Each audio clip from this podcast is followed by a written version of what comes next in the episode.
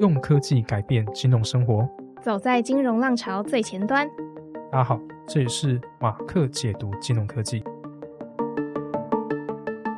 一个专注于金融创新的创业者，希望透过文字与声音，让大家知道科技正一步一步的改变我们的生活。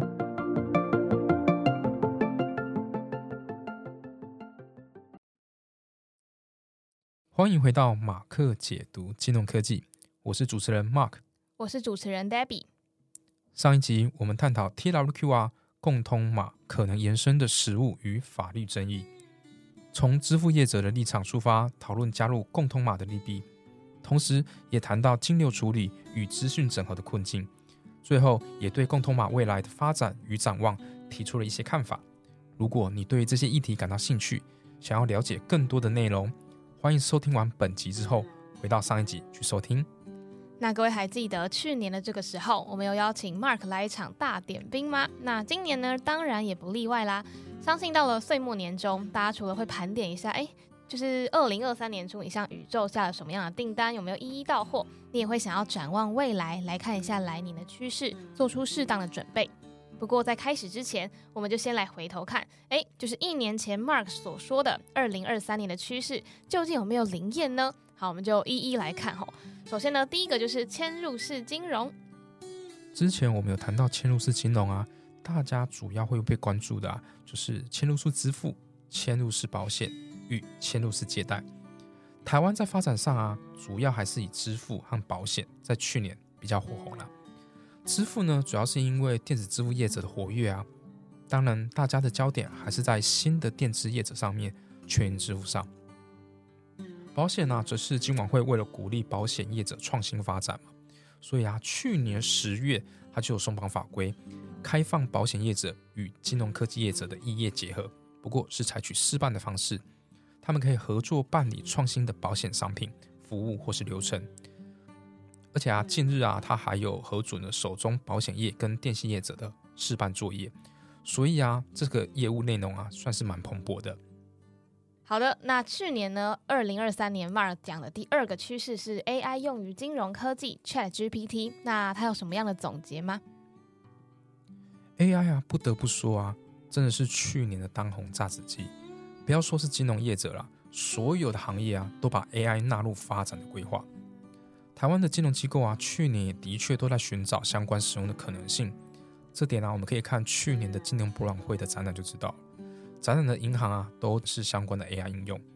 不过啊，这个规模比我想象中还要再小一点点啊。这点应该是金融业还在观望相关的法规的发展。不过啊，金管会总算是在去年年底啊，发布了金融业运用 AI 的指引的草案。相信啊，等正式的细则出来啊，会有更大规模的使用。那再来，去年讲的第三个趋势就是 RegTech 监理科技。RegTech 去年也是毋庸置疑的。不过是比较偏法尊科技这块，就像我们去年邀请的业者伟康，就是 RegTech 领域的。去年呢，由于金管会它加强在防治诈骗、洗钱、骇客还有治安这些议题啊，所以啊，去年 RegTech 在提高合规性、降低风险、增强资料管理跟安全性方面啊，这些技术啊，正逐渐成为金融服务行业一个重要的一部分。哎，那看来马克解读金融科技应该是值得大家的信任哦。那今天的节目呢，我跟 Mark 要一起来聊聊二零二四金融科技圈有什么样的形态样貌以及趋势。那 Mark 有想要先对二零二四的趋势做一个简单的概论吗？没问题。那我们先来谈谈大方向的概念。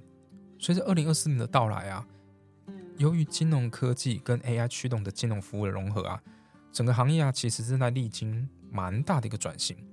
这个时期的特点啊，就是 AI 金融、数位投资的重大进步，嗯，以及继续学习在银行业中越来越增长的一个影响力。我相信啊，这一年将会见证许多多项技术跟策略的一个重大演进，像是嵌入式金融整合到永续投资的推进，再到去中心化金融 DeFi 平台的热潮复苏啊，这些趋势啊，不仅会预示着金融领域的未来走向，同时也对金融服务的 AI 生产力。金融行业的 AI 价值提出了新的挑战跟机会，而在这个关键的转折点啊，我们接下来将会探讨这些趋势将如何塑造二零二四年及之后的金融景观。那金融科技的快速发展呢，是一体两面的。另一面呢，就是我们正在面临新的金融科技监管挑战。这些挑战呢，不仅考验着金融机构的创新能力，也同时影响着 AI 金融对社会与经济的广泛影响。那今天的节目呢，我们总共会点出三个趋势，希望跟大家揭示这些趋势背后的机会以及风险。好，话不多说，我们马上来请示 Mark。好，那第一个趋势呢，我想跟大家谈谈 AI。这毕竟是去年来讲一个最大一个热潮。那因为 AI 呢，它带来很多不同面向的影响，就像刚刚所提到的，由于 AI 驱动的金融服务整合啊，整个行业啊正历经前所未有的转型。那看来就是从 AI 出发，然后来谈第一个趋势嘛。那今天我们总共要谈三个有关 AI 的面向。Mark 第一个想要谈什么样的面向呢？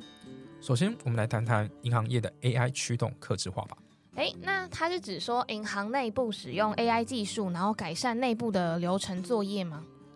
目前整个发展的趋势上啊，应该算是都是内外都有的了。嗯，主要是银行内部啊，它基于数位资讯的一个驱动啊，对客户来进行个别评估，或是反映在客户使用金融服务上面。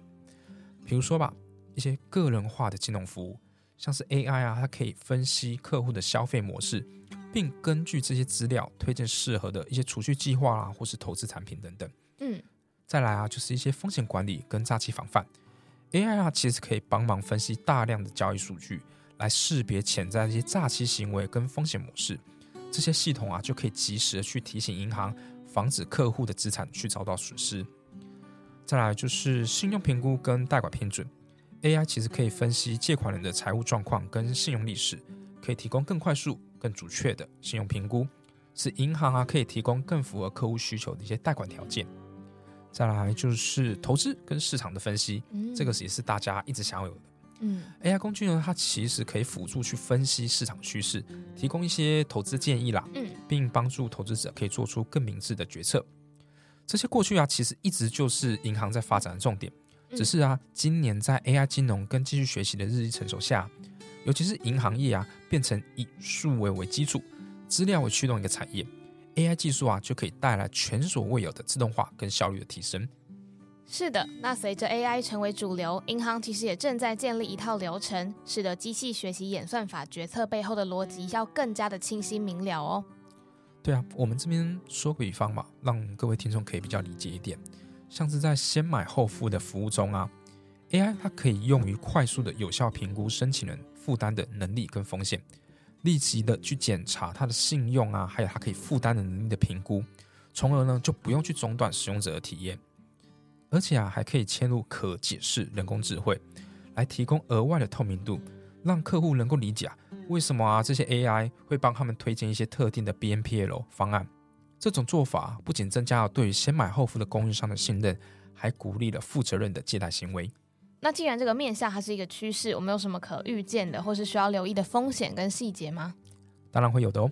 根据经济学人智库的报告啊，银行在运用 AI 技术时啊，需要在业务利益、监管复杂性及维护客户信任需求之间啊，找到一个小小的平衡。嗯，这项技术的运用啊，其实越来越成熟，所以啊，银行必须能够谨慎行事，确保在创新跟风险之间呢，找到适合的平衡点。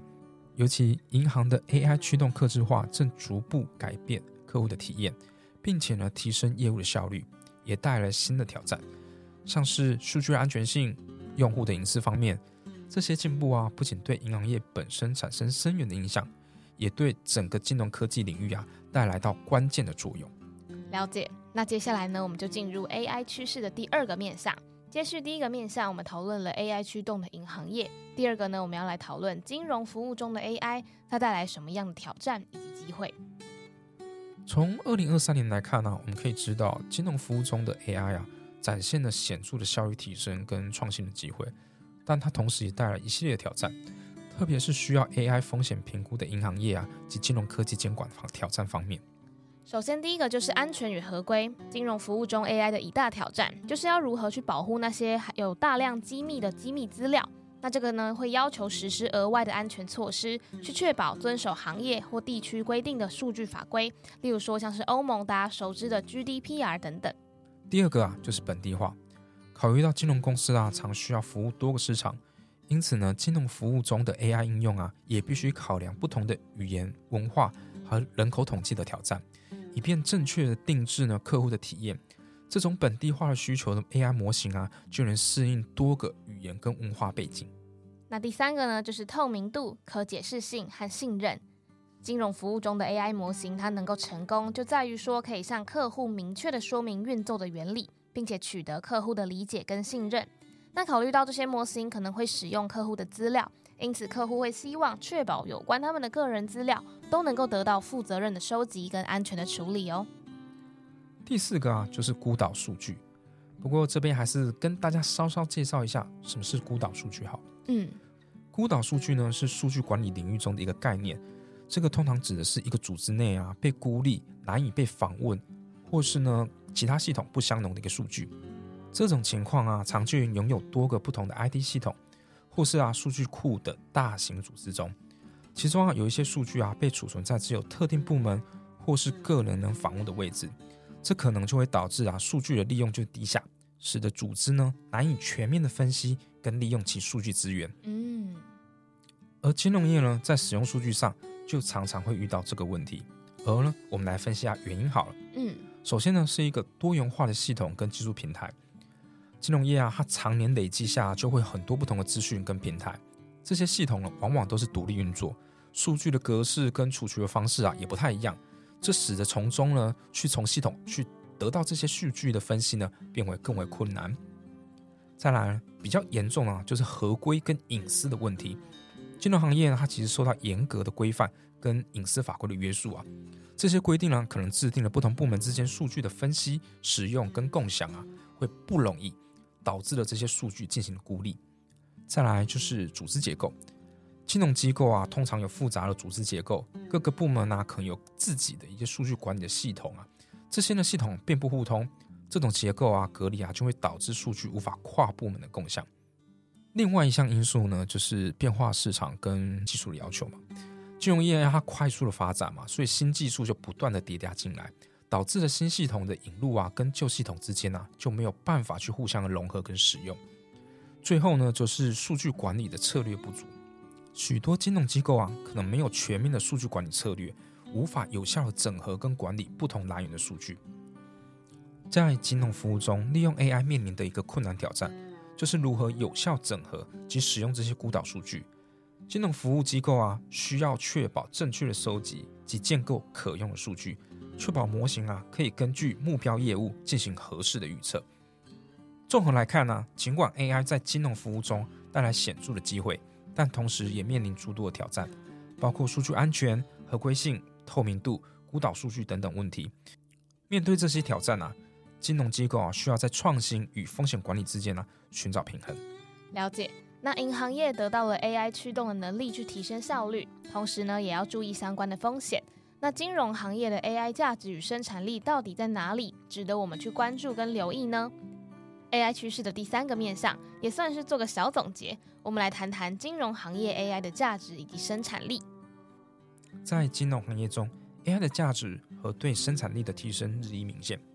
根据相关报道，全球啊，它正处于重大的一个技术变革的初期。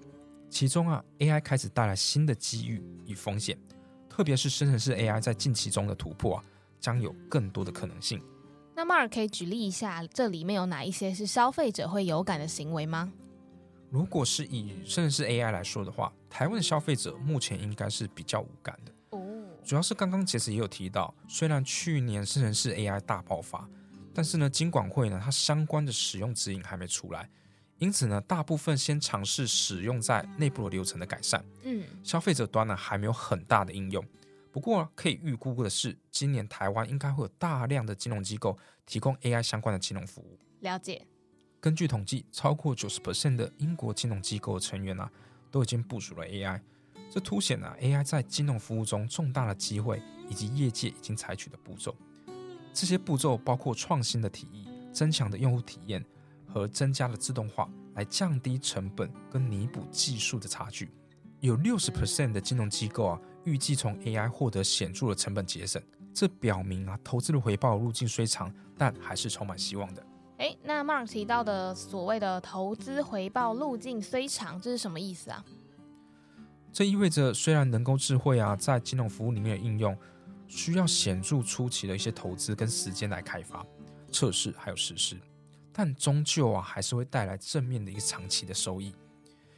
以生成式 AI 来说啊，模型使用的费用啊，对金融服务来说啊，还是有一定的成本的。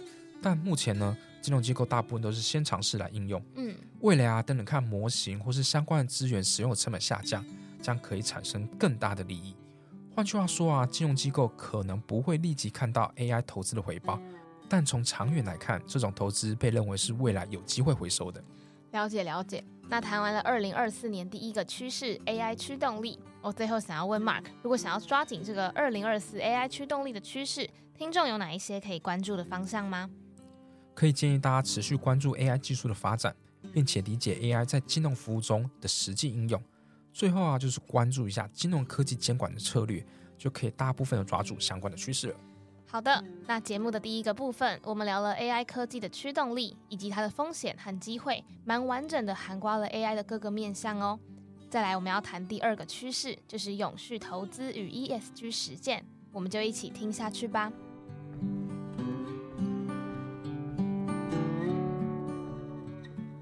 首先，想要请 Mark 跟听众解释一下，什么是永续投资跟 ESG 实践呢？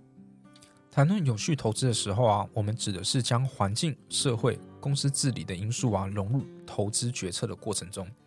这种投资方式啊，不仅关注于财务的回报啊，它其实更重视的是投资对环境跟社会的长期影响。以下呢，就是 ESG 的三个重要因素，跟大家稍微的介绍一下。嗯，首先是环境。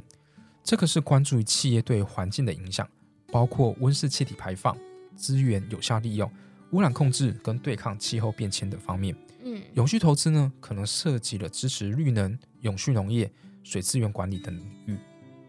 第二呢，则是社会，这包括企业与员工、供应商、客户及社区的关系，如劳动标准、社区参与、产品责任及供应链管理等方面。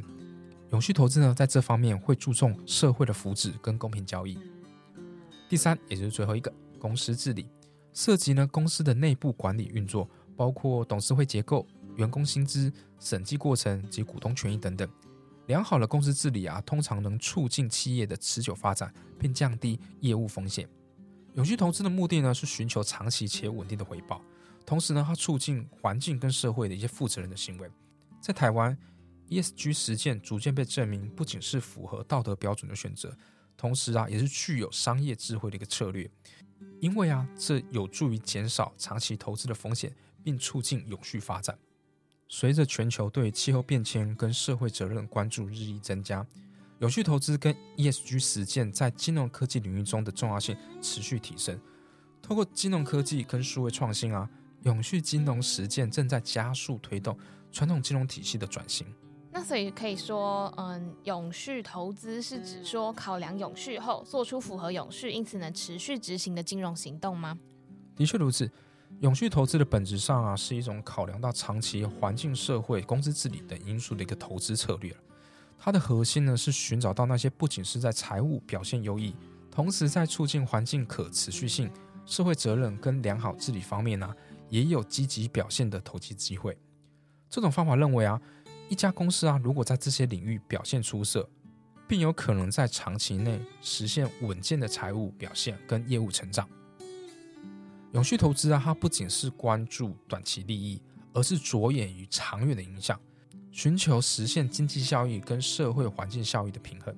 这样的投资决策啊，有助于创造一个更加稳定跟健康的金融体系，并推动整个社会更往永续的方向发展。简而言之吧。永续投资呢，是一种更加全面、更负责的投资方式。它主要是达到长期可持续的目标。那为什么会把这个列入二零二四年的趋势呢？二零二四年呢，永续投资跟 ESG 啊实践之所以可以成为重要趋势啊，是因为这些领域啊，它正经历的一个显著的一个发展跟转折。首先呢，ESG 因素呢，不再是被认为是一个呃，光光只是道德上或是一些伦理上的考量。它已经变成一个财务上必须要考虑的因素。有些研究表示啊，具有强大 ESG 表现的公司啊，往往在获利方面或是股东回报方面超越了很多同业。这促使投资者将 ESG 因素作为衡量公司长期业务表现的一个重要指标，并将其纳入投资决策中。此外，我们看到几个关键的 ES 趋势在二零二四年获得显著的发展，像是技术跟数据驱动的 ESG 分析方法，还有相关的监管发展跟 ESG 报告等等。那我们看回来台湾的监管会吧，它其实在二零一七年呢就推出了绿色金融的概念。到二零二二年九月啊，就推出了绿色金融三点零行动方案。这显示啊，台湾金融业对于支持永续发展跟 ESG 方面的重视，与全球金融科技的趋势啊，对永续投资跟 ESG 实践的关注是一致的。像是台湾啊，去年十月也才刚成立碳权交易所。总和我刚刚所说的，因为政府跟金融业者的支持啊，相关的金融科技发展也越来越蓬勃了。那我这边提供一个结论。勤业重信的报告指出，由于极端气候的威胁，近年来永续趋势已经从 ESG 风险管理转变为加强企业的韧性跟转型调试的能力。所以说，这涵盖了气候治理、低碳转型、永续供应链、永续组织与人才，以及永续金融等等多个面向。这种转变意味着企业需要将气候治理跟碳管理纳入他们的核心治理议题当中，并且积极采取措施，以实现长期的碳中和目标哦。在现在的时代与科技的发展啊，要完成这个目标路径啊，其实已经有迹可循了。以气候变迁的风险评估跟管理为例啊，传统上这需要大量的人工分析跟判断，但现在不用了，透过机器学习跟大数据分析。金融机构可以更准确并且自动化的评估气候相关的风险，从投资组合到特定资产，这种数位化不仅提高了营运效率，也使得 ESG 的标准更容易纳入常规决策过程中。那有什么样的技术也持续为了 ESG 跟永续投资来努力吗？像是大家常听到的区块链跟加密货币的技术，也正在推动有序金融的创新。通过这些去中心化技术，金融活动的透明度跟追踪能力大为的提高。举例来说，能源跟碳排放交易可以透过区块链技术代币化，更有效的进行，这为 ESG 目标的实现提供了新的资源。了解了解。那谈完了二零二四年第二个趋势——永续投资跟 ESG，最后一样要来问 Mark，想要抓紧这个趋势的话，听众有哪一些可以关注的方向吗？首先。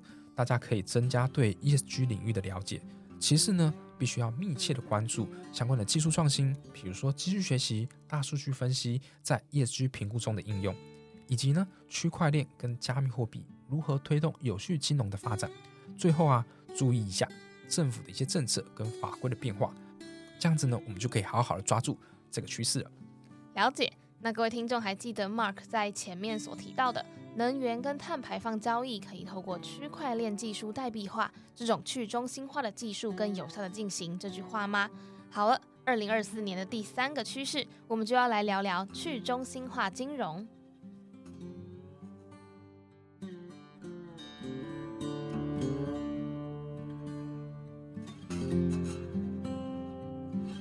那我想要问 Mark，什么是去中心化金融呢？去中心化金融 （DeFi）。是 decentralized finance 的缩写，是一种基于区块链技术的金融体系。它主要的目的呢是减少或消除传统金融中介机构的一个角色。在 DeFi 的生态系中啊，智能合约呢代替了传统的金融中介，像是银行啊、交易所等等，进而呢促进了去中心化的金融交易跟服务。那我想要问，去中心化金融它之所以会被需要，它的特点是在哪里？好，这里我们分五个面向来回答吧。好，第一个呢，就是增强了透明度。去中心化系统啊，它所有交易啊都是公开且不可篡改的，在区块链上来做记录的，这增加了整个系统一个透明度。再来就是更低的交易成本，因为呢它省去了传统金融中介机构，减少了交易成本，尤其啊是在跨境的交易中。再它就是一个广泛的可及性，DeFi 呢可以替那一些在传统金融体系难以覆盖的人群啊提供金融服务。尤其是在一些金融基础设施不发达的一些国家或是地区。第四呢，就是更快的交易速度。由于呢省去了中间审查跟处理环节，去中心化金融的交易啊，往往能够更快的完成。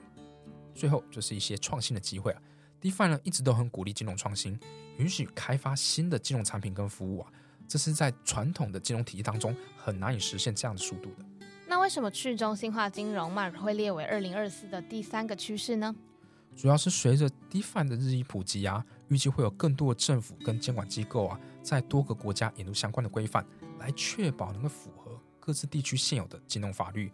这个呢，将有可能导致 DeFi 啊，它可以变得更加成熟、更安全。从更广泛的视角来看呢，区块链的技术啊，本身现在已经开始在融入各行各业的核心的运营当中了，所以 DeFi 应该会成为一个不可取代的趋势。另一个观点呢，去中心化金融发展呢，其实它稍稍的会跟币圈的发展其实是蛮有关系的。大家可以想象成一个生态系的蓬勃啊，一定是来自于底层的金融活动去驱动的。那如果呢，大家有注意我过去在聊一些每周的新闻啊，其实都会知道近期比特币现货的 ETF 啊可能会通过，但不知道就是我们这个 p a c k a g e 发布的时候会不会公布了？对这个呢，其实如果后来真的有通过的话呢，其实蛮有机会可以带动整个加密货币生态圈的再度兴起。那去中心化金融有没有什么更明确的核心，可以让各位听众更了解呢？我会说，区块链的技术啊是 DeFi 的核心。它透过分散式的账本啊，跟系统啊，实现去中心化。那所谓分散式的账本跟系统是指什么？任何人呢，其实都可以下载区块链的账本，并参与这个记账。这种技术呢，它允许了交易记录公开、透明且不可篡改的储存在一个去中心化的网络上。区块链的这个特性呢，不仅确保数据的安全性跟完整性，也使得金融交易跟服务啊，能够在无需传统中介的服务下进行。此外呢，智能合约呢是区块链技术中一个重要的组成部分。尤其在 DeFi 领域中啊，智能合约呢是自动执行的合约，其条款啊就直接是写在程式码里面。当预定的条件满足啊，合约就会自动执行。这大大的减少人为错误的可能性，也增加了交易的一个效率跟可靠性。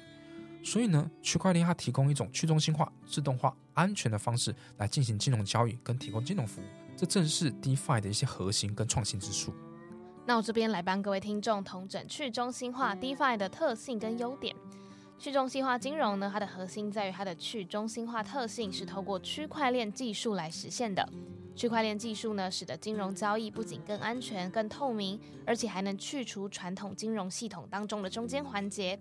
这就意味着说，不仅交易成本降低，交易速度也得以提高，同时还为全球各地的用户提供了更广泛的金融服务可及性。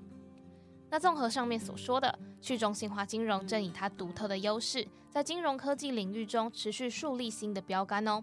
随着技术的进步跟市场的发展，预计 DeFi 将带来更深远的影响。那谈完了二零二四年的第三个趋势——去中心化金融，我想要抓紧这个趋势的话，有哪一些可以关注的方向呢？首先呢，一定是政策跟监管的动态；再来呢，就是要对市场的趋势啊保持敏感度。随着加密货币的市场啊，跟 DeFi 生态系啊不断的演进，及时去了解市场的动态啊，对做出下一个趋势的跟进啊是蛮重要的。最后呢，就是要关注相关的创新应用在 DeFi 上的演进，就可以大致抓住这一个趋势了。那金融科技圈进步的速度，在 AI 科技的加入后，又有指数型的成长。有兴趣的听众可以积极的追踪相关新闻资讯，去跟上金融科技的脉动哦。那今天的节目到了尾声，Mark 对自己的二零二四年要研究的金融科技，或是说对这个 Podcast 有什么小愿景吗？其实啊，从去年开始，Podcast 的内容啊跟节奏啊就已经开始在调整了。我希望未来啊能够用更简单的方式，让大家能够更理解要探讨的内容，不用再那么严肃了。好的，今天的节目呢，我们跟大家说明了三个二零二三年的金融科技趋势，包含 AI 驱动、永续投资跟 ESG 实践，以及去中心化金融的演变。